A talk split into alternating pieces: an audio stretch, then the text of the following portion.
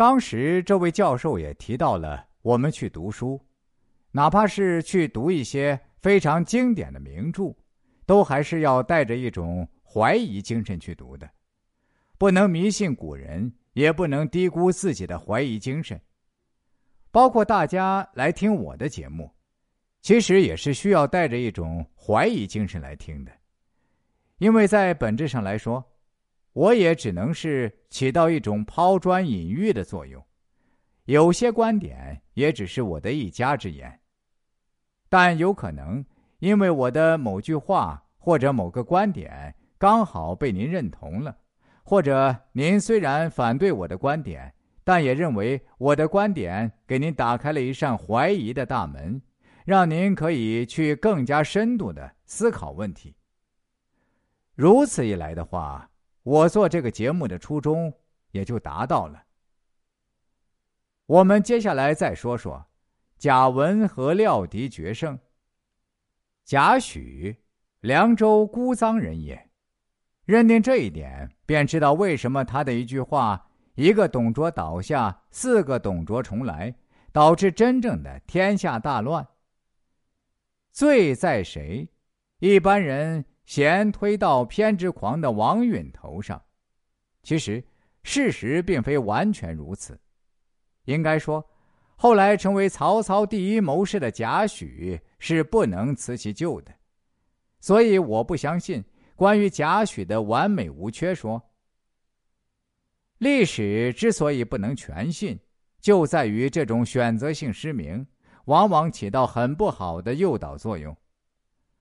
所有有关汉末的史料，涉及这段董卓死后的再度战乱的，均言其规模之大、范围之广、危害之甚、遗患之重，以致汉王朝一蹶不振，走向终结。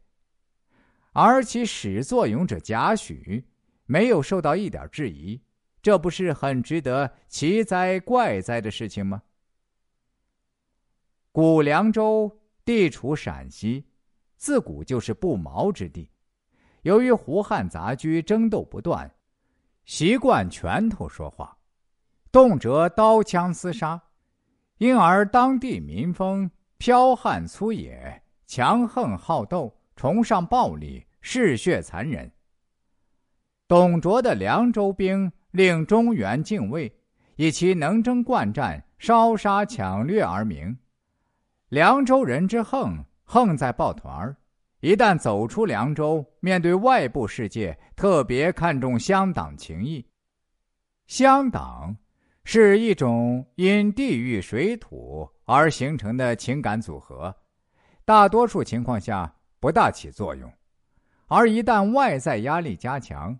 这组合也就产生相应的排他性，这就是董卓被点了天灯，董卓的女婿中郎将牛辅被进士杀了，王允摄天下，独不摄李榷、郭汜、张继、樊稠的原因。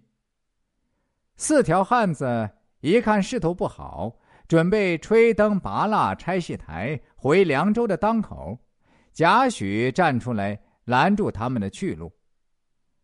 贾诩之所以挺身而出，一是乡党情结，大家都是凉州人，这是最为主要之因素；其次，是贾诩对于关东士族压根儿不把西凉土豪放在眼里的心理反弹，因此，他有一种不能让你王允赢得如此痛快的报复冲动。天下谋士多焉。我也来出示牛刀一番，让你们领教领教吧。